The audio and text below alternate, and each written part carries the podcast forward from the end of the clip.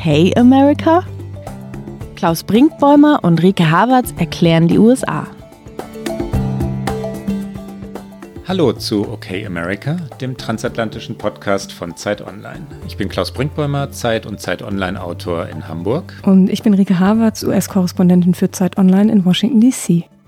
Grüße dich, liebe Rike. Ich muss mich immer noch an Hamburg gewöhnen, auch dieses schöne Wort, ja, ich mag Hamburg, dieses schöne Wort auszusprechen in diesen Zeiten. Wie geht's dir in Washington DC? Ganz gut geht's mir. Ich ähm, bin, äh, wenn diese Sendung erscheint, bin ich dann schon nicht mehr in DC, weil ich ein bisschen aufbreche auf eine kleine Recherchereise. Darauf freue ich mich jetzt zum Zeitpunkt der Aufnahme sehr und hoffentlich immer noch, wenn unsere Hörerinnen und Hörer das hören. Dann bin ich nämlich schon in Ohio und dann werde ich noch, oh, gut, dann ja. werde ich noch weiter nach Michigan fahren und auch noch nach Pennsylvania. Ja. Also so quasi alle wichtigen Swing States in Midwest werde ich mal besuchen und da bin ich sehr gespannt, weil natürlich Washington ist einfach eine Blase. Das ist immer dieses Klischee, aber natürlich ist es so. Hier ist die Politik, hier sind alle Leute wahnsinnig liberal, ähm, alle auch immer irre beschäftigt, also alle arbeiten wahnsinnig viel.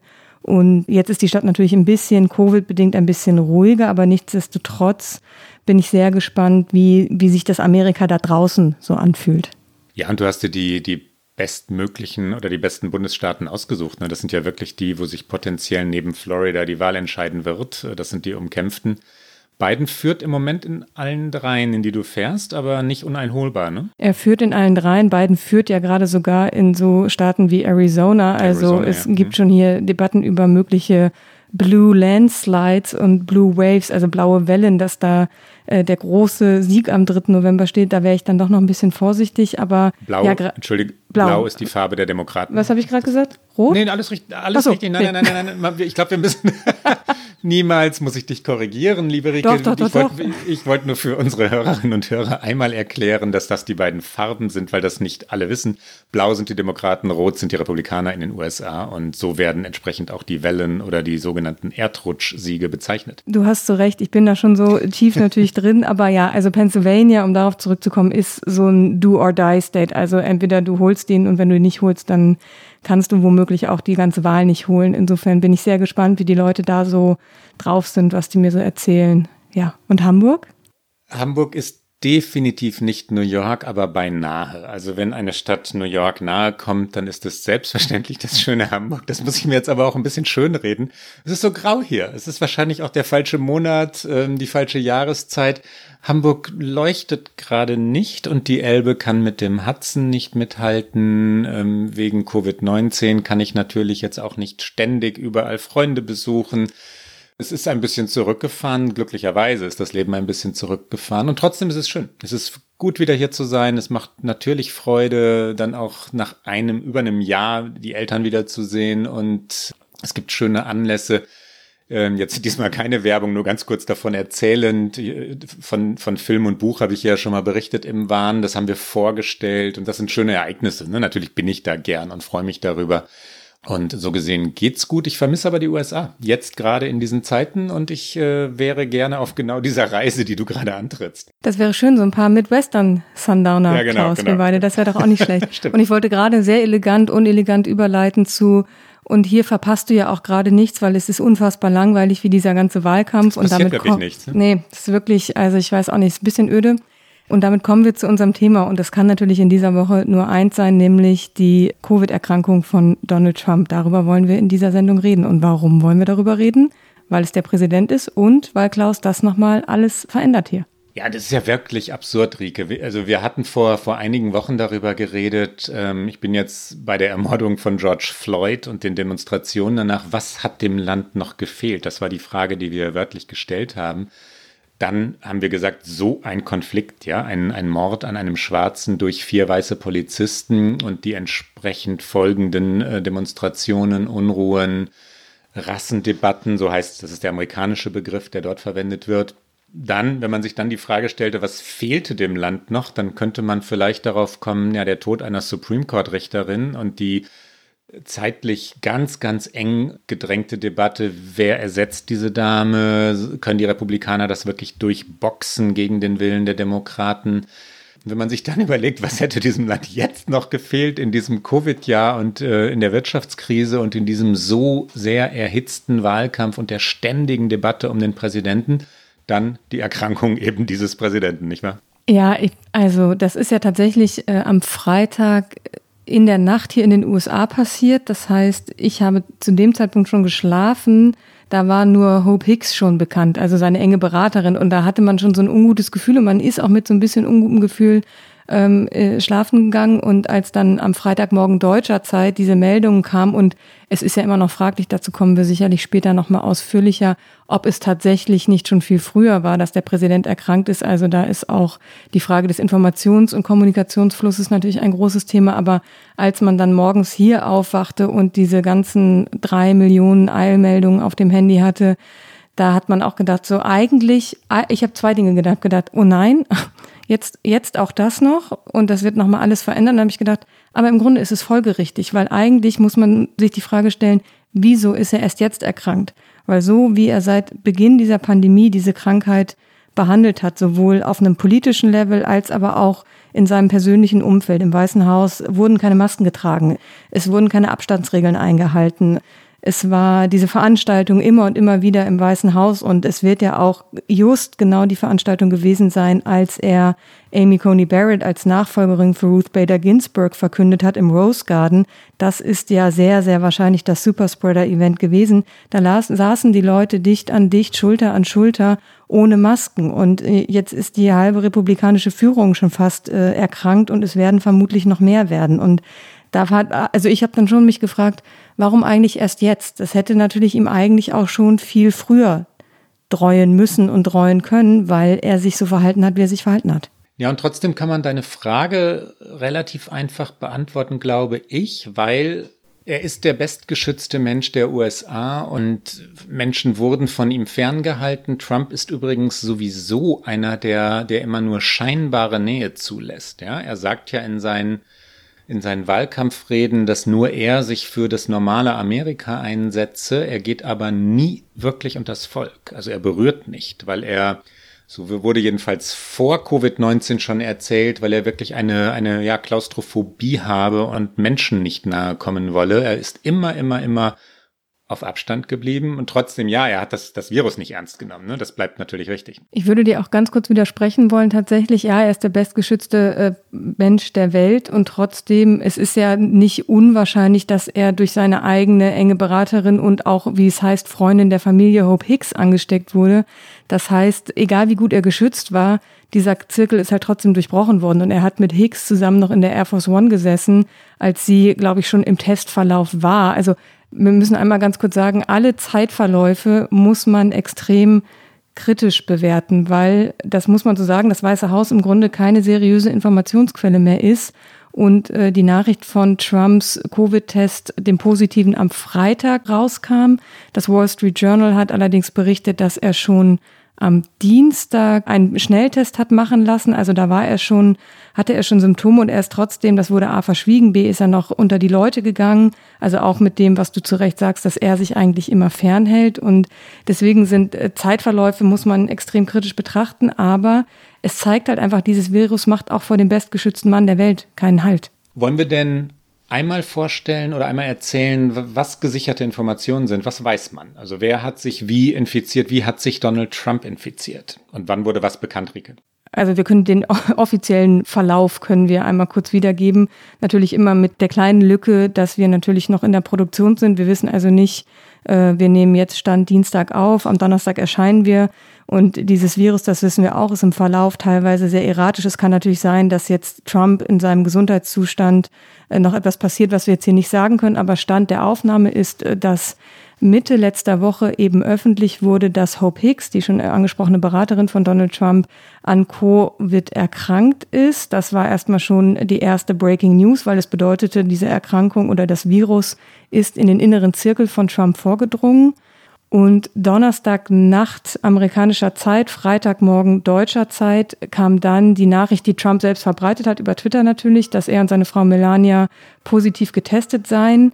Ähm, da hieß es noch, wir fühlen uns gut, wir sind jetzt in der Selbstisolation im Weißen Haus. Und dann muss man sagen, haben sich innerhalb dieser 24 Stunden des Freitages haben sich äh, die Ereignisse ein bisschen überschlagen, weil es vom Morgen eines mir geht es gut und wir sind in der Selbstisolation bis zu einem äh, Freitagabend wieder Ortszeit, da war es dann halt schon Samstagnacht in Deutschland, Abflug mit dem äh, Hubschrauber ins äh, Krankenhaus Walter Reed in Bethesda, das ist ein Vorort hier von Washington, also wirklich nicht weit weg, dass äh, Trump dorthin geflogen wurde, weil offensichtlich sein Gesundheitszustand dann doch sich rapide verschlechtert hatte. Rapide im Sinne von vermeintlich milde Symptome waren dann keine milden Symptome mehr. Es wurde berichtet, dass er einen Sauerstoffabfall zweimal hatte, aber auch das immer nur auf Nachfrage, immer nur scheibchenweise.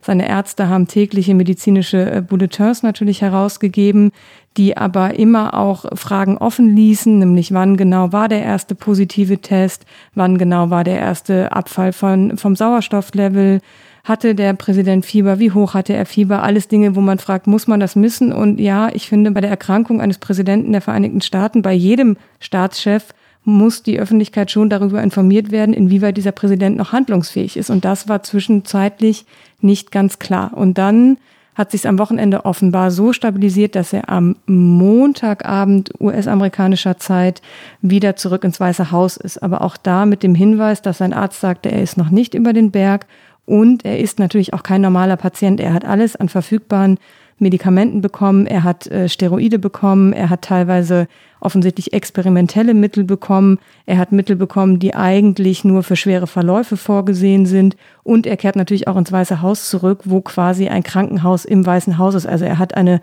24 Stunden rund um die Uhr Versorgung dort. Es ist jetzt nicht so, dass er wie ein normaler Bürger zurück in seine Wohnung geht und dann nicht mehr betreut wäre. Das ist ungefähr der sehr grob zusammengefasst Stand der Dinge Trump und Covid. Und ergänzend, es gibt inzwischen eine große Gruppe in Trumps Umfeld von gleichfalls Infizierten. Das betrifft natürlich Melania, seine Ehefrau. Das betrifft Hope Hicks, die du schon nanntest. Ähm, Advisor ist ihr offizieller Job, also Beraterin. Äh, Nicholas Luna, Assistent des Präsidenten, Ronna McDaniel, Chairwoman äh, der Partei oder des äh, Komitees der Partei. Mike Lee ist ein Senator aus Utah, Tom Thills ein Senator aus North Carolina. Kellyanne Conway, Beraterin oder ehemalige Beraterin, Strategin im Weißen Haus, die gerade ausgeschieden ist, aber ist ebenfalls infiziert. Chris Christie, ehemaliger Gouverneur von New Jersey, der mit Donald Trump die vergangene Fernsehdebatte vorbereitete infiziert. Äh, ein sehr interessanter und auch heikler Nebenstrang dieser Geschichte ist, dass die Trump-Kampagne, also Trumps Assistenten, die beiden Kampagnen nicht informierte über die Infektion und über den Verdacht. Und die Fernsehdebatte gab es am vergangenen Dienstag, ist also noch nicht lange her. Es ist nicht ausgeschlossen, dass dort ähm, Infektionen jedenfalls möglich waren. Wiederum ein Nebenaspekt des Nebenaspektes. Äh, jetzt im Nachhinein ist ein großes Thema, dass Trumps direktes Umfeld, die Söhne, ähm, seine engsten Berater, sich geweigert haben, während der Fernsehdebatte, die waren im Studio dort, Masken zu tragen. Ja, es war Vorschrift, es war, sie hatten es vereinbart, alle hatten gesagt, wir tragen Masken und sie haben die Masken abgesetzt. Da finde ich ganz kurz, muss ja. man aber auch wirklich deutliche Kritik üben an den Organisatoren, also dass an dem Komitee, haben, ne? dass ja, ja. diese Debatten organisiert, dass sie das zugelassen haben. Klar. Also dieser, diese, diese offensichtliche Scheu, dieser Trump-Familie Nein zu sagen oder ein Nein entgegenzustellen, das finde ich schon auch erstaunlich. Also insofern auch das wirklich ein interessanter Nebenstrang vom Nebenstrang. Ja, ja. Und auch, wir kommen nachher natürlich noch zu den Botschaften, die von dieser Regierung ausgesandt werden, ausgesendet werden. Das ist aber eine, ne? dass die, äh, die Söhne in der ersten Reihe sitzen und die Masken bewusst abnehmen und so im Fernsehen erscheinen wollen, während ihr Vater redet, obwohl etwas anderes vereinbart war. Und ähm, wenige weitere Betroffene, die, die sich zuletzt ähm, über Twitter erklärte, weil sie selber infiziert sei, äh, Kayleigh McEnany ist die Sprecherin, White House Press Secretary, die noch in den letzten Tagen ohne Maske vor die Journalisten im Weißen Haus trat, obwohl der Verdacht längst da war, obwohl Trump infiziert war. Das sagt schon viel über das Verhalten in diesem Weißen Haus. Du hast es vorhin schon einmal kurz angesprochen. Ich möchte es noch ergänzen. Man hört aus dem Weißen Haus jetzt von den Beratern und Mitarbeitern, Mitarbeiterinnen des Präsidenten verblüffend laute Klagen, weil die so wenig informiert wurden, weil da gibt es inzwischen viele Zitate in den vergangenen Monaten, jede und jeder, die oder der eine Maske trug, eine Atemschutzmaske, Mund-Nase-Bedeckung, wie das hier in Deutschland heißt, das musste ich lernen jetzt, von den anderen verspottet wurde. Also Maske zu tragen war ein Zeichen der Schwäche. Und ähm, wenn man die Räume dort kennt, die Gänge dort kennt, im West Wing vor allem, aber im gesamten ähm, Weißen Haus, die Presseräume zum Beispiel, es ist alles, alles, alles eng. Ja, die Leute es ist ein kleines Haus. Es ja, wirkt ja. immer so pompös, aber es ist ein kleines Haus und dafür überbevölkert. Die Menschen haben ganz kleine, enge Büros, äh, begegnen sich auf den Gängen, schieben sich dort aneinander vorbei dass dort diese Kultur, eine Maske ist ein Symbol der Schwäche, sich durchsetzen konnte, weil sie halt von ganz oben vom Präsidenten ausgehend durchgesetzt wurde, hat dazu geführt, dass jetzt das Weiße Haus in Washington DC einen knappen Monat vor der Wahl zum Hotspot geworden ist. Und ähm, schlimmer hätte es natürlich für die Republikaner und für Trump nicht kommen können. Die versuchen aber jetzt natürlich, das anders zu drehen. Ich wollte gerade sagen, Trump macht ja genauso weiter, als er dann äh, wieder im Weißen Haus angekommen war. Er inszeniert sich jetzt ja als der starke Mann, der dieses Virus besiegt hat. Und er hat ja auch dann getwittert, hab keine Angst vor Covid und ich fühle mich besser, als ich mich äh, vor 20 Jahren gefühlt habe. Und sein Arzt hat äh, bei dem medizinischen Update am Montag, als klar wurde, dass Trump entlassen wird, hat er gesagt, he is back, er ist zurück. Wir hören mal in diesen ganz, ganz kurzen Clip rein. No, I think you've seen the videos uh, and now the tweets, and you'll see him uh, shortly. You know, uh, he's he's back. Mich erschreckt so ein bisschen, dass auch die Ärzte, also Sean Conley ist der Arzt von Donald Trump und Ärzte und Mediziner, da würde ich normalerweise immer eine, ein sehr hohes Maß an Verlässlichkeit anlegen, was die Information angeht. Das war aber wirkte fast eher wie ein, ein Wahlkampfauftritt von Conley als wie ein äh, medizinisches Update. Also er hat sich auch zu vielen Dingen nicht geäußert. Zum Beispiel wollten die Journalisten auch wissen, gibt es äh, Bilder von der Lunge von Trump, die natürlich immer gemacht werden bei einer Covid-Erkrankung und was ist darauf zu sehen. Und irgendwann hat sich Conley tatsächlich auf den hippokratischen Eid zurückgezogen, der die Begründung dafür war, warum er gewisse Dinge nicht mitteilen konnte, was einfach absurd ist. Es gab dann auf Twitter auch von einer Ärztin, die an diesem hippokratischen Eid in den USA mitgeschrieben hat, direkt danach einen Tweet, ich habe diesen Eid mitgeschrieben, das stimmt so nicht. Diese Sachen hätte er durchaus natürlich beantworten können in dieser Situation. Also es ist alles zu einem großen Wahlkampfauftritt verkommen und Trump inszeniert sich jetzt als äh, der große Mann äh, der Wiederauferstehung. Aber dieser Satz, don't be afraid of Covid, das ist natürlich ein Schlag ins Gesicht für mehr als sieben Millionen infizierte Menschen, mehr als 209.000 Menschen, die hier gestorben sind, für alle Angehörigen, die Menschen verloren haben. Und niemand in den USA hat eine derartige medizinische Versorgung wie Donald Trump. Das muss man ja auch mal dazu sagen. Ja, sie versuchen die, die eigene Erzählung äh, fortzuschreiben und das bekommt jetzt ähm, etwas nach meinem Gefühl manisches oder, oder wahnhaftes, wie immer man es nennen möchte, jedenfalls wirklich bizarres, weil, äh, weil auch auf Fox News die Moderatoren, die wir hier in der vergangenen Woche angesprochen haben, Tucker Carlson, Sean Hannity, Laura Ingraham, sich nicht korrigieren. Die sagen jetzt nicht, ähm, ja, vielleicht haben wir das Virus unterschätzt und vielleicht äh, ist es doch bedrohlich, wenn es jetzt äh, diese Welle im Weißen Haus gibt. Nein, die sagen, dass Donald Trump so spät infiziert wurde, sagt doch, dass das alles nicht so schlimm ist. Und wenn der Präsident sagt, don't be afraid und nach so wenigen Tagen aus dem Krankenhaus kommt, dann ist es ja tatsächlich auch nicht so bedrohlich. Die ignorieren die Todeszahlen, jetzt knapp 210, 209.000, jetzt gerade als wir reden, 209.000 Tote die werden nicht angesprochen und das hat etwas Fatales. Dieses Land diskutiert ja über Krankenversicherung, über Vorsorgemöglichkeiten, über Millionen von chronisch unterversorgten Menschen, denen diese Hilfe, die Donald Trump jetzt erfährt, natürlich nicht zuteil wird. Die kommen nicht ansatzweise an diese Art von Betreuung. Es gibt viele, viele Menschen, die sich nicht mal testen lassen, die nicht zum Arzt gehen können, weil sie sich's nicht leisten können. Die Republikaner wollen gegen die Krankenversicherung, die unter, unter Barack Obama eingeführt wurde, die in den USA Obamacare genannt wird, vor dem Supreme Court klagen und es durchbringen, dass die abgeschafft wird, einfach weil sie von Obama eingeführt wurde. Und wenn ich ähm, dich da einmal ganz so kurz. Zynisches. Ich wollte nur noch sagen, es ist so zynisch, es ist so, es ist so brutal und so gnadenlos und diese, diese Verdrehung tut dann auch wirklich, wirklich weh, ja, weil sie von ganz oben aus rein politischen Gründen ähm, durchgehalten wird, durchgehalten wird, durchgehalten wird. Und ehrlich gesagt, das wird Menschenleben kosten. Absolut. Ich wollte dir da auch nur ganz kurz noch ergänzend, ruhig, äh, was, zum was zum Zynismus passt, nämlich das, was hier eine Riesendebatte ist um diesen Streit in der Krankenversicherung, ist immer, wie teuer Versicherungen sind, wie man versichert ist, wenn man eine pre-existing condition hat, heißt das hier, also wenn man vorerkrankt ist. Wenn man, ähm, das gibt's in Deutschland auch, dass Versicherungen, wenn man äh, sie wechselt, glaube ich, dass sie steigen, wenn man zum Beispiel Diabetes hat, also wenn man etwas mitbringt, wenn man nicht ein, äh, weiß ich nicht, äh, gesunder Teenager ist, sondern ein Mensch in einem gewissen Alter, wo man einfach Dinge hat, dann wirkt sich das natürlich auf Versicherungspolicen aus. Und hier ist natürlich eine Corona-Erkrankung ist genau das. Das ist dann ein, eine Sache, die man mitbringt. Und in diesem Umfeld, und also so viele Menschen sind davon betroffen und trotzdem wollen die Republikaner sich dagegen sperren und sperren sich dagegen, Menschen hier im Land eine anständige Versicherung zukommen zu lassen. Und das macht es halt eben noch zynischer, wenn man denkt, das war schon vorher ein bisschen unverständlich, aber inmitten einer Pandemie macht es im Grunde genommen gar keinen Sinn mehr. Und interessanterweise, man hätte ja davon ausgehen können, und es gab wohl auch Stimmen im Umfeld von Trump, die ihm eher dazu geraten haben, das vielleicht zu nutzen, diese Erkrankung, um seine Strategie ein bisschen zu verändern, um ein bisschen moderater im Ton zu werden. Aber ich glaube, moderat und Ton, das geht bei Trump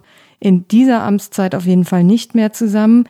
Und Umfragen sprechen eigentlich dafür, dass das vielleicht gar nicht so unschlau gewesen wäre, weil es gibt jetzt erste Umfragen und die meisten Amerikaner sind der Ansicht, dass Trump das Virus nicht ernst genug genommen hat, sowohl was die Politik angeht, als auch was seinen persönlichen Umgang angeht und dass er es hätte vermeiden können zu erkranken. Und darunter sind auch sehr viele Republikaner, also seine Wähler. Es sind nicht nur Demokraten, die das denken. Es sind die Hälfte bei Republikanern denken auch, er hätte das vermeiden können und er ist damit nicht gut umgegangen. Und jetzt stellt er sich aber hin und sagt, wieso, ich bin da allerbestens mit umgegangen und ich mache genauso weiter und mache die Schulen auf und habt keine Angst.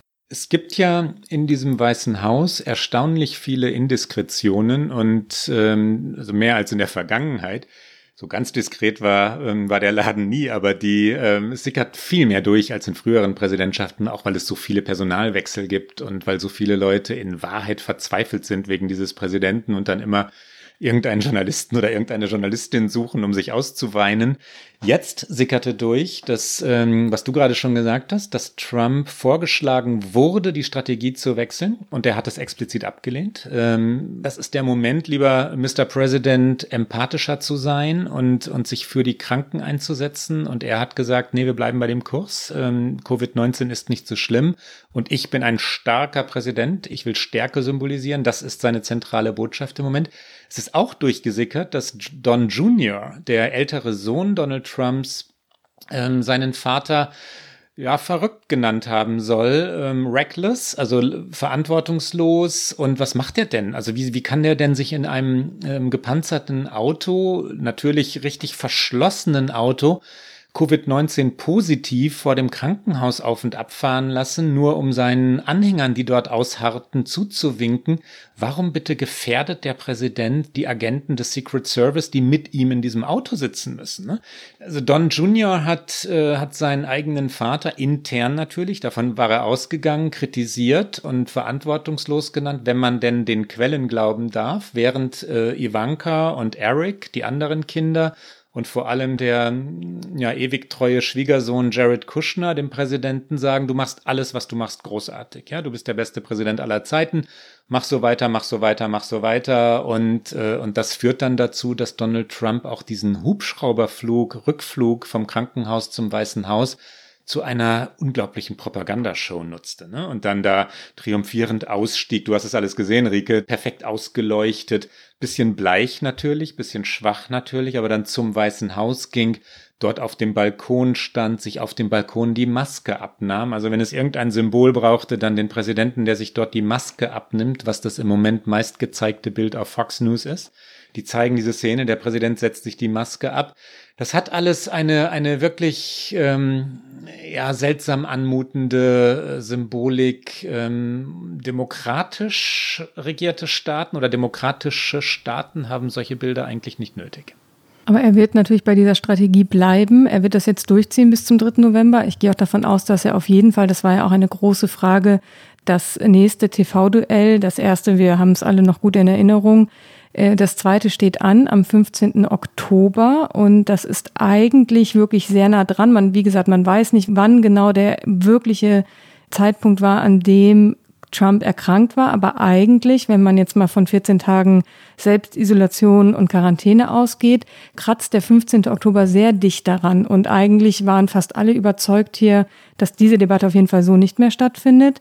Das äh, ist jetzt auch noch unklar. Also ich gehe davon aus, dass äh, er das natürlich auch durchziehen will. Und es gibt jetzt auch noch keine offiziellen Verlautbarungen, dass dieses Duell irgendwie anders aussehen soll. Und Joe Biden übrigens, der ja nun äh, sehr eng verknüpft ist mit dem, was da alles passiert, hat die Kampagne hat, finde ich, sehr gut reagiert auf dieses äh, Trump steht ohne Maske auf dem Balkon äh, im Weißen Haus und haben ein kleines nettes äh, Giphy gemacht und haben Trump, der sich die Maske absetzt, neben Biden geschnitten, der die Maske aufsetzt. Und dann siehst du immer nur, wie Trump sie runterreißt und Biden sie aufsetzt. Und das fand ich ganz hübsch auf Twitter und äh, das haben die natürlich auch gespielt.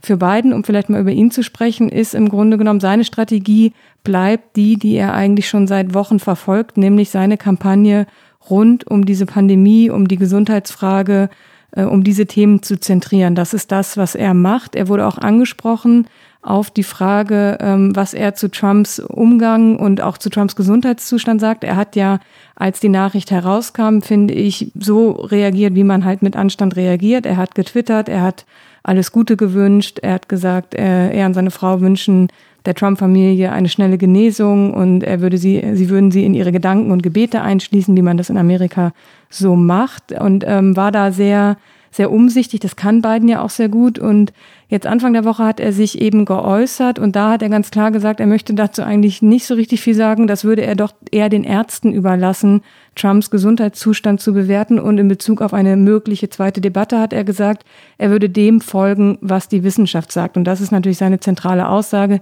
Ich folge dem, was die Wissenschaft sagt. Wir hören mal ganz kurz rein. President Biden, do you have a reaction to President uh, Trump leaving Walter Reed last night to speak to his supporters?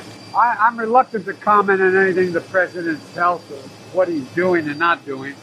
I'll leave that to the docs to talk about, but I'm not going to comment on any of his conduct or his health. I don't know enough to know. If he's feeling better by the 15th and you have a debate, what kinds of safety precautions would you like to see? Would you like it to be a virtual debate? If the scientists say that it's safe, the distances are safe, then I think that's fine. I'll do whatever the experts say is the appropriate thing to do. Joe Biden übrigens ist, ähm, wenn ich, wenn ich es jetzt richtig verfolgt habe, zweimal getestet worden seitdem, vielleicht sogar ein drittes Mal, aber zwei Tests sind bekannt und beide Tests waren negativ. Als ich diese Nachricht hörte von Trump, habe ich mir die vorhin gleich zu, zu Beginn dieser Sendung diskutierte Frage nochmal gestellt, was fehlt jetzt eigentlich noch? Ja? Welche Steigerung fehlt dem amerikanischen Wahlkampf noch? Und dann kann man ja beinahe nur zu dem Gedanken kommen, dass Trump Biden ansteckt. Äh, das wäre und die, Mike Pence vielleicht auch noch direkt mit. Ja, ja, und die beiden Vizes und, und so weiter. Aber Trump steckt Biden an und einer der beiden stirbt. Das wären Szenarien, über die werden in Amerika auch schon Comedy-Sendungen gedreht. Aber so ist es nicht. Also Biden ist negativ, hat sich von Beginn an sehr, sehr geschützt, hat sich anders verhalten als Donald Trump. Und so wie man Donald Trump nur die Genesung wünschen kann, selbstverständlich die Genesung wünschen kann, äh, muss man Biden natürlich wünschen, dass er gesund bleibt. Und Biden übrigens wird in diesen Tagen auch dafür kritisiert, dass seine Kampagne nicht so richtig offen mit, mit, mit Informationen zu medizinischen Fragen umgeht. Und das ist so. Also wer wird dort, dort wie oft getestet? Gab es in der Vergangenheit auf beiden Veranstaltungen oder in Bidens großem Wahlkampfteam Infektionen? Die rücken nicht freiwillig mit Informationen heraus. Es ist eine interessante Mediendebatte oder medientheoretische, medienpolitische Debatte. Zu wie viel Informationsherausgabe sind eigentlich Politiker verpflichtet, wenn es um medizinische Details geht? Und meine Meinung ist, äh, das ist aber diskutierenswert, logischerweise, wie alles, was wir hier sagen, dass vor allem, wenn wir über Kandidaten reden, auch Kandidatinnen, die jenseits der 70 sind, ähm, dass die Öffentlichkeit wirklich ein Anrecht auf Informationen hat, auch auf halbwegs detaillierte Informationen. Natürlich nicht wenn Menschen aus dem politischen Leben ausgeschieden sind. Aber wenn sich jemand bewirbt mit 74 oder 77 äh, Jahren, Biden wird 78 sein, falls er äh, am 20. Januar ähm, als Präsident vereidigt wird, also ein 78-jähriger Präsident, dann hat die Öffentlichkeit ein Recht darauf zu wissen, ob diese Menschen dem Amt gewachsen sind. Die Trump-Kampagne, das hast du vorhin schon gesagt, Rike, hat über Donald Trump in den vergangenen, oder das Weiße Haus hat in den vergangenen Monaten äh, keine Informationen hinausgegeben. Es hat ja schon mal einen etwas mysteriösen Besuch bei den Ärzten im Walter Reed Hospital gegeben, vor ungefähr einem Jahr, wenn ich es richtig im Kopf habe. Keinerlei Erklärungen dazu, das kam zufällig heraus, niemand weiß, warum er dort war. Das ist bei diesem Alter und auch angesichts der amerikanischen Geschichte jedenfalls bedenkenswert. Ich meine, John F. Kennedy hat während seiner ganzen Präsidentschaft verschwiegen, dass er ständig gesundheitliche Probleme hatte. FDR, also Roosevelt, saß bekanntlich im Rollstuhl, wollte nicht wirklich offenlegen, wie gebrechlich er wirklich war. Und ähm, die Öffentlichkeit sollte es wissen, wen sie wählt. Ich bin da in, in weiten Teilen bei dir. Ich glaube, dass auch äh, jeder, jeder Präsident, jede Bundeskanzlerin hat auch ein gewisses Recht und Anrecht auf Privatsphäre, aber das hat, wenn man in diesem Amt ist und wenn man sich um dieses Amt bewirbt, enge Grenzen. Ich würde jetzt nicht wollen oder nicht verlangen, dass jetzt Joe Biden während seiner Kampagne jeden Tag ein EKG veröffentlicht. Aber ich äh, bin auch der Ansicht, dass man wissen muss, wen wählt man da und in welcher gesundheitlichen Verfasstheit ist der. Und da ist natürlich das Alter spielt eine Rolle, aber du hast zu Recht angesprochen, es gibt auch äh, jüngere Menschen, die natürlich äh, Krankheiten haben, die schwerwiegender sein können. Und es ist ja nun mal so, wenn der Präsident nicht mehr in der Lage ist, das Amt auszuführen, dann gibt es eine klare Regelung, dann greift der 25. Verfassungszusatz hier in den USA und dann kann er eben äh, sein Amt übertragen, temporär an den Vizepräsidenten. Also Donald Trump hätte auch sagen können, jetzt am Freitag, als er in die Klinik geflogen wurde, temporär übergebe ich alles an Mike Pence. Das wurde explizit nicht gemacht. Ähm, das wäre ein Zeichen der Schwäche. Genau, Ronald Reagan übrigens und George Bush zweimal, also und beides republikanische Präsidenten haben das gemacht. Äh, George Bush äh, zweimal, weil er kürzere Eingriffe hatte, wo er halt unter Anästhesie stand und deswegen hat er das immer dann temporär an Dick Cheney übergeben. Das ist ein souveräner Umgang mit so einer Situation. Auch da hat sich Donald Trump geweigert und jetzt bin ich ein bisschen von meinem Pfad abgekommen. Ach so. Äh, ich wollte sagen, es gibt aber bei Donald Trump ja immer einen Tweet. Er twittert ja und äh, Twitter hat ein schönes Archiv und ähm, Trump hat Biden schon mehrfach aufgefordert, weil er ja, bevor er an Covid erkrankte, immer versucht hat, Biden als eben nicht fit fürs Amt und alt und senil und gebrechlich darzustellen. Er hat ihn mehrfach aufgefordert, auf Twitter seine medizinischen Untersuchungsberichte offenzulegen und er wäre da auch jederzeit bereit zu, so nach dem Motto ein kleiner Vergleich, ähm, du zeigst mir deins, ich zeig dir meins, was wiederum aber jetzt ja auch nicht der Realität entspricht, weil es wird nicht alles offengelegt. Es ist ich vermute, weil über diese Röntgenbilder so geschwiegen wird von Trump, man weiß einfach nicht, ob er zwischendurch eine Lungenentzündung zum Beispiel hatte oder ob es äh, Schatten auf diesen Röntgenbildern gibt, die für äh, Folgeerkrankungen ein Indikator sein können. All diese Dinge werden von seinen Ärzten äh, verschwiegen und er bewirbt sich nun mal noch um vier weitere Jahre Weißes Haus. Und er hat übrigens auch 2016, als Hillary Clinton, äh, einige von uns erinnern sich vielleicht daran, sie hatte mitten im Wahlkampf, hatte sie auch äh, einen Schwächeanfall und ich glaube, sie hatte sogar eine Lungenentzündung. Sie war auf jeden Fall zwei Wochen oder sogar noch ein bisschen länger, hat sie sich aus dem Wahlkampf komplett zurückgezogen, was damals eine undenkbare Sache war, dass jemand so krass im Wahlkampf sich dann nicht zeigt. Aber sie hat gesagt, ich muss mich und meine Gesundheit schützen. Und äh, Donald Trump hat sich darüber lächerlich gemacht. Ja, es waren unangenehme Bilder, weil er ja ständig dann auf der Bühne sich auch dazu verleiten lässt, äh, so zu parodieren ne? und auch Behinderte ähm, zum Gegenstand von Spott zu machen. Und ja, was er über Hillary damals sagte, habe ich jedenfalls als sehr unangenehm in Erinnerung. Ich wollte noch eine Sache zu dem sagen, wo wir vorhin einmal ganz kurz vorbeigeschrammt sind. Du hast von dem entscheidenden, mutmaßlich entscheidenden Tag im Weißen Haus gesprochen, als die Richterin äh, Barrett dort eingeführt wurde, vorgestellt wurde, die ja den Supreme Court Sitz bekommen soll.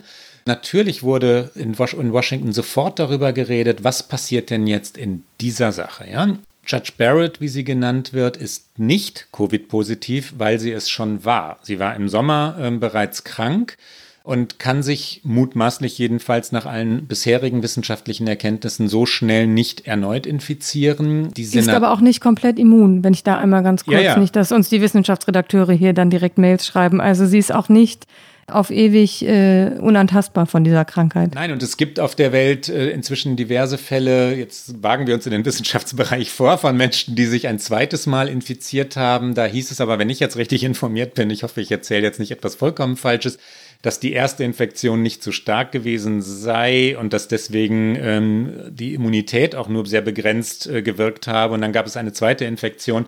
Aber das, An dieser Stelle verweise ich einmal ganz, ganz kurz auf die unglaublich gute Wissensberichterstattung auf Zeit Online ja, unter zeitonline.de slash Wissen. Alles zum Thema, zu jeder Wendung. Und die Kolleginnen und Kollegen machen da seit Monaten einen fantastischen Job. Und da kann man das alles ganz genau nachlesen. Und wir flüchten uns ganz schnell wieder auf den, aufs politische Terrain, wo wir, wo wir uns sicherer fühlen. Jedenfalls, ähm, große Frage in Washington, darauf wollte ich hinaus. Kann die Richterin tatsächlich vor dem Wahltag, dem 3. November, ähm, durch die Anhörungen zu einer Abstimmung geführt werden? Kann das, kann das durchgesetzt werden, weil mindestens drei Senatoren infiziert sind? Ähm, die vorhin genannten und äh, weil der Senat nur sehr eingeschränkt funktionsfähig ist. Ist das überhaupt noch opportun jetzt in diesen Zeiten, ja, das so durchzupeitschen? Ich würde sagen, nein, aber es geht nicht um Opportunität, sondern um Machtspiele. Wir haben darüber ja schon diskutiert hier. Und äh, das Hearing, das erste im Justizausschuss des Senats, ist für den 12. Oktober terminiert und bis jetzt noch nicht abgesagt. Der Senat an sich ist ja tatsächlich von Mitch McConnell in eine zweiwöchige Pause geschickt worden, aufgrund der diversen Erkrankungen innerhalb der Republikanischen Partei, aber dieses, äh, diese Anhörung soll stattfinden und alle Republikaner pochen auch darauf, weiter äh, das durchzuziehen mit Barrett und der Nominierung. Liebe Rike, da wir ja jetzt bei der sehr praktischen oder auch technischen Frage der Supreme Court-Besetzung sind, wollen wir einmal einige Fragen, die sich unsere Hörerinnen und Hörer bestimmt stellen, äh, zu beantworten versuchen. Was wäre, wenn? Ja? Was würde passieren, wenn Donald Trump nicht in der Lage wäre, am 3. November zur Wahl anzutreten? Das ist jetzt gleich die komplizierteste Frage, die du mir zuwirfst. Es wäre sehr viel einfacher zu beantworten, was passiert, wenn er stirbt. Und natürlich wünschen wir das uns nicht, dass irgendjemand an äh, Covid stirbt. Das ist, wir wünschen ihm eine schnelle Genesung. Aber sollte er nicht antreten können, also formal ist es eigentlich so, dass dann die Republikaner äh, einen neuen Kandidaten aus dem Hut zaubern müssen. Das würde halt dann die Partei machen. Das würde sehr wahrscheinlich auf Mike Pence fallen, weil der ja schon Vizepräsident ist und in dem normalen, also würde jetzt Trump noch vor der Wahl sterben, würde Mike Pence ja auch sein Nachfolger sein. Dann würden sie das so machen. Das Problem ist aber, dass natürlich die Wahl hier schon lange begonnen hat. Es gibt viele Staaten, die Early Voting haben. Viele Menschen haben schon äh, per Briefwahl abgestimmt und all diese Menschen. Der Name Donald Trump steht auf den Stimmzetteln. Genau, der Name Donald Trump steht auf den Stimmzetteln. Das heißt, es gibt einen nicht unsignifikanten Teil von Wählerinnen und Wählern, die bereits ihre Wahl getroffen haben, noch mit der Wahl zwischen Joe Biden und Donald Trump. Und alle Stimmzettel haben den Namen Donald Trump dort stehen. Und dann wird es hier sehr kompliziert, weil dann offenbar, so musste ich es mir auch anlesen natürlich, weil sowas weiß man dann irgendwie auch nicht aus dem FF, jeder einzelne Bundesstaat für sich ein rechtliches Prozedere aufbauen muss und entscheiden kann, wie er verfährt. Und das ist natürlich dann bei 50 Bundesstaaten, dann wird es kompliziert und dann gehe ich davon aus, sind wir sehr, sehr schnell hier in juristischen Auseinandersetzungen. Wir sind ja bei theoretischen Modellen. Ich gehe im Moment davon aus, dass Trump gesund werden wird, zur Wahl antreten wird. Aber was würde eigentlich passieren, wenn er gewählt würde und dann stürbe? Auch eine interessante Frage, die auch nicht ganz so einfach zu beantworten ist, glaube ich. Ich spiele sie direkt an dich zurück, Klaus. Was passiert denn dann? Ja, Mike Pence als Vizepräsident ähm, ist derjenige, der das Amt äh, dann übernimmt, wenn Donald Trump ein gewählter Präsident ist und es nicht ausfüllen kann. Das heißt, Mike Pence würde übernehmen. Er wäre derjenige, der äh, mit Donald Trump gewählt wäre. Mike Pence steht ja als Vizepräsident zur Wahl. Wenn also zwischen dem Wahltag und der Amtseinführung Donald Trump ähm, sterben würde an den Folgen von Covid-19, aber wir sind jetzt bei ganz vielen Konjunktiven. Ich glaube, das ist ein unwahrscheinliches Szenario, aber Menschen denken drüber nach, auch in Amerika. Dann würde Mike Pence übernehmen. Wenn übrigens, äh, das ist ein ganz interessanter Nebenaspekt, Mike Pence infiziert würde in diesen Tagen jetzt und sowohl Donald Trump als auch Mike Pence auf der Intensivstation lägen oder aus irgendwelchen anderen Gründen nicht in der Lage wären, das Amt auszufüllen, damit beantworten wir gleich die dritte Frage, dann wäre Nancy Pelosi ausgerechnet, ja, die Mehrheitsführerin der Demokraten im Repräsentantenhaus, äh, die seit langem mit Donald Trump nicht mehr, nicht mehr reden kann, weil die beiden sich wirklich nichts mehr zu sagen haben, die nächste. Also sie wäre die Nummer drei. Sie würde provisorisch ins Weiße Haus einziehen und dort regieren. Das ist wirklich das allerletzte, was die Republikaner wollen. Sie wäre die dritte in der Reihe und äh, nur so für die Fakten 80 Jahre alt. Also es ist nicht so, dass wir hier in der Linie derer, die auf Trump folgen würden, auf äh, junge Politikerinnen und Politiker schauen würden. Nancy Pelosi derzeit aber auch äh, negativ getestet. Also und äh, Nancy Pelosi hat sich übrigens auch geäußert, weil natürlich wurde hier rauf und runter diskutiert und gewendet, Fall A, Fall B, Fall C, was passiert wenn? Und auch die ganzen großen Medien haben alle ihre Nachrufschreiber äh, natürlich zynischerweise darauf angesetzt, jetzt die Nachrufe auf Donald Trump zu aktualisieren. Ich glaube auch nicht, dass es dazu kommt. Nancy Pelosi, aber das war der Ausgangspunkt, hat gesagt, sie hat absolutes Vertrauen darin, dass die Verfassung und dass eine Regierungsfähigkeit jederzeit im Land sichergestellt ist. Also sie hat nochmal versucht, diese Institution Staat zu, zu stärken, die ja die Präsidentschaft Trump eher immer versucht, weiter auszuhöhlen. Die vierte theoretische Frage, kann ein Präsident gegen seinen Willen entfernt werden aus dem Amt, wenn er nicht mehr in der Lage ist, dieses auszuüben? Wenn man sich also theoretisch vorstellt, dass Donald Trump ernsthaft erkrankt sei, ähm, es selber aber nicht wahrhaben wolle, was, was könnte jetzt passieren? fast das realistische von allen Szenarien ist. Ja, ich muss, ich muss, ich entschuldige, ich muss gerade selber lachen. Ich versuche ganz ernst zu bleiben und ähm, ist schön, dass du gelacht Ja, hast. Das ist total, das ja, realistischste Szenario, ja. Wenn man sich jetzt seine Tweets anguckt in diesen Tagen, wie äh, alles in Versalien. Also Trump auf Droge, darüber werden ja auf Twitter jetzt Witze gemacht, ist wie Trump ohne Drogen, aber die, also nur Versalien und es ist so laut und, äh, und er will unbedingt beweisen, dass, dass er so stark ist und, äh, und dass ihm das Virus nichts anhaben kann.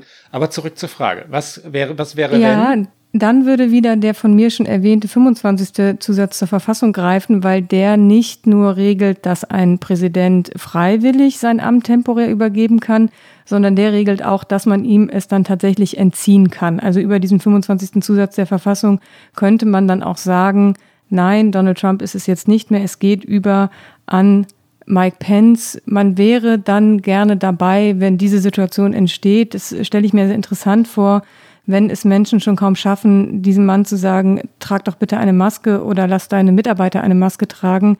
Aber das wäre ja für den Fall der Fälle, in dem Trump dann tatsächlich nicht mehr die Kraft hätte, überhaupt äh, Einspruch zu erheben. Davon muss man mal ausgehen. Auch das ein Szenario, was wir uns nicht wünschen. Im Grunde muss man sich ja wünschen, dass er schnell, also und so stellt er es ja auch gerade dar, aber dass er und alle anderen Betroffenen, weil es ist ja eine riesige Gruppe und es werden mehr werden, davon kann man ausgehen. Also die Republikanische Partei ist dadurch echt äh, gezeichnet durch dieses Rose Garden, durch diese Rose Garden Veranstaltung. Und äh, man kann alle nur wünschen in diesen Zeiten, dass sie schnell genesen, dass sie ohne Folgeschäden genesen. Und ähm, man kann diesem Land dann nur wünschen, dass es irgendwann dazu kommt, diese Pandemie in den Griff zu bekommen. Und das ist ein Versäumnis, was Donald Trump zu verantworten hat. Und das ist sicherlich auch was. Und damit blicken wir dann vielleicht noch mal kurz auf die Wahl am 3. November und gehen davon aus, dass sie eben stattfindet wie geplant zwischen Donald Trump und Joe Biden. Das ist eigentlich ja das Thema, über das die Amerikanerinnen und Amerikaner abstimmen sollten. Es gibt viele andere Themen. Wir haben über viele dieser Themen gesprochen, aber in der derzeitigen Situation ist das doch eigentlich das entscheidende Thema, was für die Wählerinnen und Wähler äh, ausschlaggebend sein sollte. Du hast es gerade übergeleitet. Ich möchte noch einen Satz sagen. Dieser 25. Verfassungszusatz hat eine sehr, sehr interessante Vorgeschichte, weil äh, Woodrow Wilson, Präsident äh, im Ersten Weltkrieg, also deutschen Geschichtsinteressierten von daher sicherlich vertraut, einen Schlaganfall ähm, damals gehabt hatte und, und gelähmt gewesen war, nicht mehr fähig gewesen war, sein Amt auszuführen und das war geheim gehalten worden, ja, weil, weil Präsident Wilson nicht schwach dastehen sollte war er geschützt worden. Die Senatoren und alle, die in Washington wirklich etwas zu sagen hatten, überlegten dann, Moment, was, was machen wir eigentlich, wenn? Welche, welche Lücken haben wir eigentlich in der Gesetzgebung? Und das ist die Vorgeschichte dieses Verfassungszusatzes, äh, eine sehr interessante Vorgeschichte, wie ich, wie ich finde. Das übrigens ist die, du sprichst es an, Rike, die, ähm, die aus Sicht des Weißen Hauses fatale Folge dieser Tage. Die USA haben wieder ein Thema und sie haben aus Sicht der Republikaner genau das Falsche. Die, ähm, die Partei hat ja versucht, Donald Trump hat versucht, die Nation äh, von Covid-19 wegzuführen. Und er hat es weitgehend geschafft. Ja, natürlich war Covid-19 noch da. Die Zahlen sind, äh, sind so furchterregend, aber die Diskussionen in Amerika kreisten um innere Sicherheit, um Black Lives Matter, um die Frage, die wir schon mehrfach diskutiert haben, ob die amerikanischen Städte verwüstet werden. Dann kreisten sie um, um konservative Werte und die Besetzung des Supreme Courts. Das Weiße Haus hatte Erfolg damit und über diese Supreme Court-Debatte war der Präsident plötzlich wieder eine Siegerfigur, jedenfalls für seine Anhängerschaft. Das ist ganz anders. Und plötzlich ähm, ist das Scheitern der USA an Covid-19 und anders kann man es ja gar nicht nennen, wieder ein großes Thema.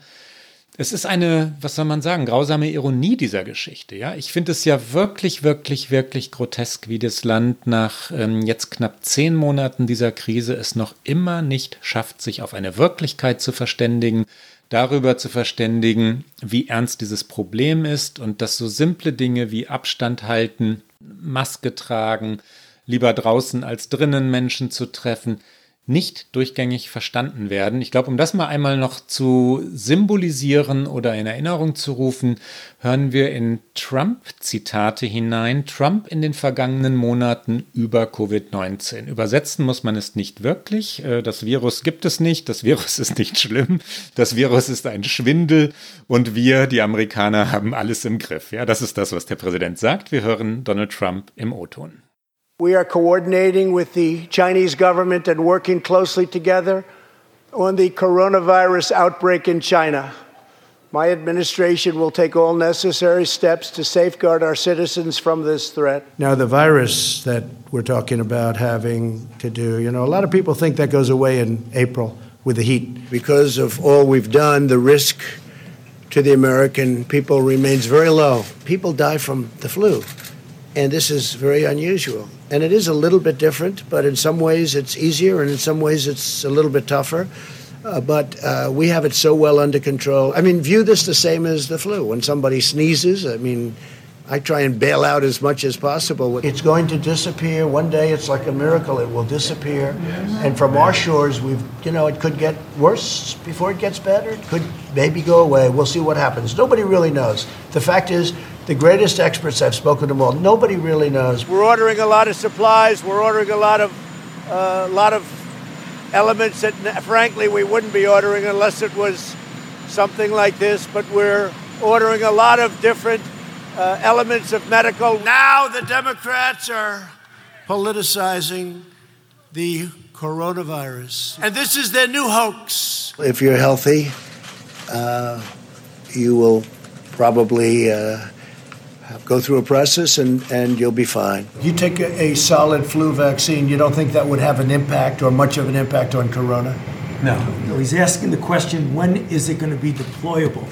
and that is going to be at the earliest a year to a year and a half, no matter how fast you go. Oh, I think that's right. And as you said, because treatment's going to be available before yeah, the vaccine. That's, that's well, I, I think treatment in many ways might be more exciting. If, you know, we have thousands or hundreds of thousands of people that get better just by, you know, sitting around and even going to work. Some of them go to work, but they get better.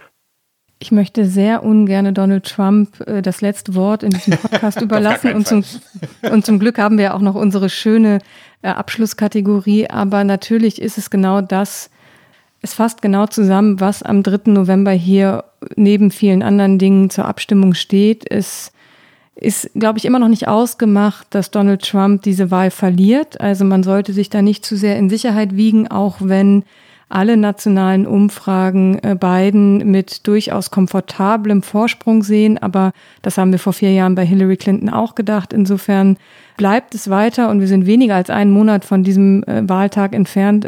Äh, bleibt es weiter sehr interessant. Sicher ist, dass Donald Trump an dieser Rhetorik in Bezug auf Covid und sicherlich auch auf, äh, in Bezug auf alle anderen Themen, die für ihn wichtig sind, nicht mehr ändern wird. Und äh, Joe Biden wird bei seiner empathischen ich habe eine Strategie für dieses Land und ich habe vor allem eine Corona-Strategie für dieses Land, da wird er sicherlich auch bei bleiben. Die, finde ich, spannendere, etwas übergeordnete Frage ist, selbst wenn Joe Biden gewinnen sollte, wie lange Amerika brauchen wird, um sich von vielen, vielen Dingen zu erholen, um wirklich eine schnelle Veränderung zu sehen in Bezug auf diese Pandemie, weil ja Trump auch noch bis Ende Januar im Amt wäre, formal, also da noch ein äh, sehr viel Zeit ist und ich glaube, viele Dinge, die in diesen vier Jahren passiert sind, nicht so einfach zurückzudrehen sind. Ja, du hast es schon gesagt, Rike, die, die Umfragen äh, sehen im Moment Joe Biden vorn. Ähm, es gibt viele, viele Umfragen, täglich kommen neue. Ähm, die Covid-Diagnose ist in vielen Umfragen schon mit drin. Die Fernsehdebatte der vergangenen Woche hat Donald Trump auch geschadet. Der Abstand ist leicht größer geworden, nicht viel, aber Biden führt äh, USA-weit so zwischen sieben, acht, neun bis zu zehn, manchmal sogar elf, zwölf Prozentpunkten. Das ist, wie schon mehrfach gesagt, nicht entscheidend. Es geht um wenige Bundesstaaten. Und um für unsere Hörerinnen und Hörer das einmal auf die wirklich entscheidenden Staaten zu reduzieren, Trump muss Florida gewinnen, wenn er eine Chance auf diese Wahl haben will, auf die Präsidentschaft. Und in Florida führt Joe Biden im Moment haarscharf. Joe Biden sollte unbedingt Pennsylvania gewinnen. Es ist nicht zwingend erforderlich für ihn, wenn er anderswo abräumen sollte. In Pennsylvania liegt er im Moment um vier, fünf Prozent etwa vorne, ähm, aber nicht mehr. Und das ist natürlich noch aufzuholen. In allen anderen umkämpften Bundesstaaten oder wichtigen, für die Wahl wichtigen Staaten, Michigan, Wisconsin, führt Biden. Und sogar in Staaten, die traditionell republikanisch sind, Arizona, sogar Texas, ist Biden nahe dran. In Arizona führt Biden, das hast du vorhin schon einmal gesagt. Im Moment kann man nur sagen, Biden ist eindeutig favorisiert. Aber wegen des amerikanischen Wahlrechts, das kann man nicht oft genug äh, klar machen, ist das offen. The winner takes all. Das heißt, wenn in einem Bundesstaat Donald Trump auch nur eine Stimme mehr hat als Joe Biden, bekommt er 100 Prozent der Wahlleute dieses Bundesstaats. Und so kann es eben auch passieren, dass am Ende über drei, vier Bundesstaaten Donald Trump diese Wahl haarscharf gewinnt, obwohl Joe Biden sehr viel Stimmen mehr haben wird. Denn das wird er. Du guckst mich nur an und ich, äh, ich habe einen Monolog gehalten. Ich warte auf meine Cue ja, fürs Get du Out. hast vollkommen recht, liebe Rike. Ähm, ich hatte jetzt damit gerechnet, dass du mir widersprichst oder ins Wort fällst. Ich wollte auf gar keinen Fall monologisieren. Wir, liebe Hörerinnen und Hörer, kommen zu unserer sehr geliebten Rubrik, in der wir hin und wieder Tipps geben, hin und wieder sentimentale Listen, ähm, was wir an Amerika lieben, ähm, vorstellen. Ich bin sehr gespannt, liebe Rike, was du heute mitgebracht hast. Wir kommen zu Get Out.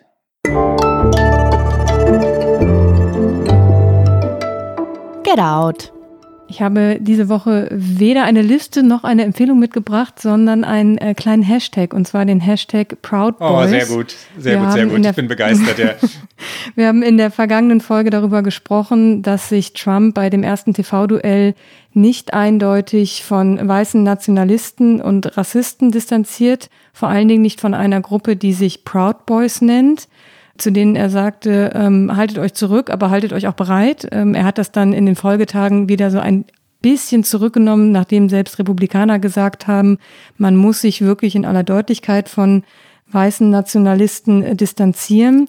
Und diese Proud Boys heißen eben Proud Boys. Und ähm, auf Twitter gibt es diese wahnsinnig schöne Idee, diesen Hashtag zu kapern. Und wenn man nach Proud Boys sucht, eben nicht äh, Nationalisten, Neonazis, äh, Rassisten zu finden, sondern homosexuelle Männer, die ihre Liebe feiern und die Bilder von sich posten und sagen, wir sind die Proud Boys. Und äh, wenn man nämlich genau das jetzt macht, Proud Boys auf Twitter als Hashtag eingibt, sieht man einfach nur wahnsinnig viele positive, schöne Bilder davon. Es ist natürlich immer unklar, wo dieser Hashtag entsteht, aber tatsächlich hat der aus Raumschiff Enterprise bekannte Schauspieler George, ich sag's bestimmt falsch, Takei oder George Takai. Ich bin froh über jede Hörermail, die mir sagt, wie er ausgesprochen wird. Ich könnte dir jetzt bei jedem Segler oder auch bei bestimmten anderen Serien, Succession habe ich empfohlen, helfen, aber Enterprise ist überhaupt nicht mein Thema. Ja, ich habe das leider auch nie geguckt, deswegen bin ich da auch so ein bisschen blank. Aber er hat auf jeden Fall auf Twitter geschrieben und zwar relativ schnell, Was wäre, wenn schwule Männer Bilder von sich posten würden mit dem Hashtag Proud Boys und dann noch Hashtag Reclaiming My Shine? Also in etwa, ich beanspruche diesen Glanz für mich, also ich beanspruche das auch zurück für mich. Und ähm, seitdem, das war am Sonntag, trendet es auf Twitter und äh, viele, viele, viele sind dem gefolgt und äh, schöne Aktion. Klaus, was ist dein Get Out? Wieder eine Liste, muss ich mich wieder spontan auf äh, Dinge, die ich vermisse oder so einstellen? Ja, was wir an Hamburg lieben, könnten wir spielen, aber da brauche ich noch ein bisschen Zeit. Also um mich wieder in Hamburg zu verlieben, äh, die Stadt möge es verzeihen, brauche ich noch ein paar Tage. Ja, das heben wir uns dann nochmal auf. Das heben wir uns auf. Ähm, nein, heute ein Tipp ähm, bei Fahrten durch, äh, durch dieses wunderbare Land. Ich war am Wochenende in Köln äh, beim Presseclub und habe meine Eltern in Münster besucht. Bei Fahrten also habe ich äh, meiner, meiner Hörbuchliebe wieder nachgegeben, von der habe ich hier, glaube ich, schon erzählt. Und ich möchte Hilary Mantel unseren Hörern und Hörerinnen äh, nahelegen. Das ist eine britische Schriftstellerin. Sie ist äh, Juristin, was ihre Herkunft angeht. Sie ist, ähm, wie, wie, nennt man das, wenn man, wenn man Dame wird, Ritterin? Sagt man Ritterin oder gibt es dafür einen anderen Dame Hillary jedenfalls? Also ich sage jetzt mal zur Ritterin geschlagen, weil ich, ähm, ich weiß nicht, ob das stimmt. Stimmt das? Ich weiß nicht, ich weiß auch nur Dame Judy Dench und das äh, fügt sich so ja, schön ja. im Englischen, deswegen nenne ich sie auch im Kopf immer nur Dame. Aber sie wird in den Ritterstand erhoben, ja, ich glaube schon. In den Ritterstand erhoben, also sagen wir einfach Dame Hillary. Sie hat eine Trilogie über Thomas Cromwell geschrieben und ähm, auf, ich, hab's, ich höre es auf Englisch, Wolf Hall und ist der erste Band, Bring Up the Bodies ist der zweite. Auf Deutsch heißt der erste Band Wölfe, das habe ich nachgesehen, um es empfehlen zu können. Es geht um Thomas Cromwell, es ist lange, lange her, 1520er Jahre. Ähm, er hat zunächst einen Kardinal beraten, dann den König ähm, und man lernt neben einem wirklich unfassbar aufregenden Plot, dass es auch damals schon viele Lügen und viele Intrigen und äh, viele Gemetzel natürlich und selbstgerechte Führung, äh, Arroganz, ähm, Lautsprecherei, Leugnen von Tatsachen, viele Wirklichkeiten, allerlei dieser Dinge, über die wir heute immer wieder reden, in Zentren der Macht gab. Hilary Mantel, Wolf Hall oder auf Deutsch Wölfe und meine Empfehlung als Hörbuch, aber es ist mit Sicherheit fantastisch zu lesen. Das ist ja vielleicht direkt was für meine langen Autofahrten, die ich jetzt habe. Ähm, freue ich mich. Ja, mit Wolf Hall durch Ohio. Äh, es passt jedenfalls. Sehr gut. Das war's für heute bei OK America. Jetzt immer jede Woche donnerstags auf Zeit Online und auf allen guten Podcast-Kanälen natürlich. Die nächste Folge am 15. Oktober. Und wenn Sie uns schreiben mögen, erreichen Sie uns unter okamerica.zeit.de. Bis dahin. Bis bald.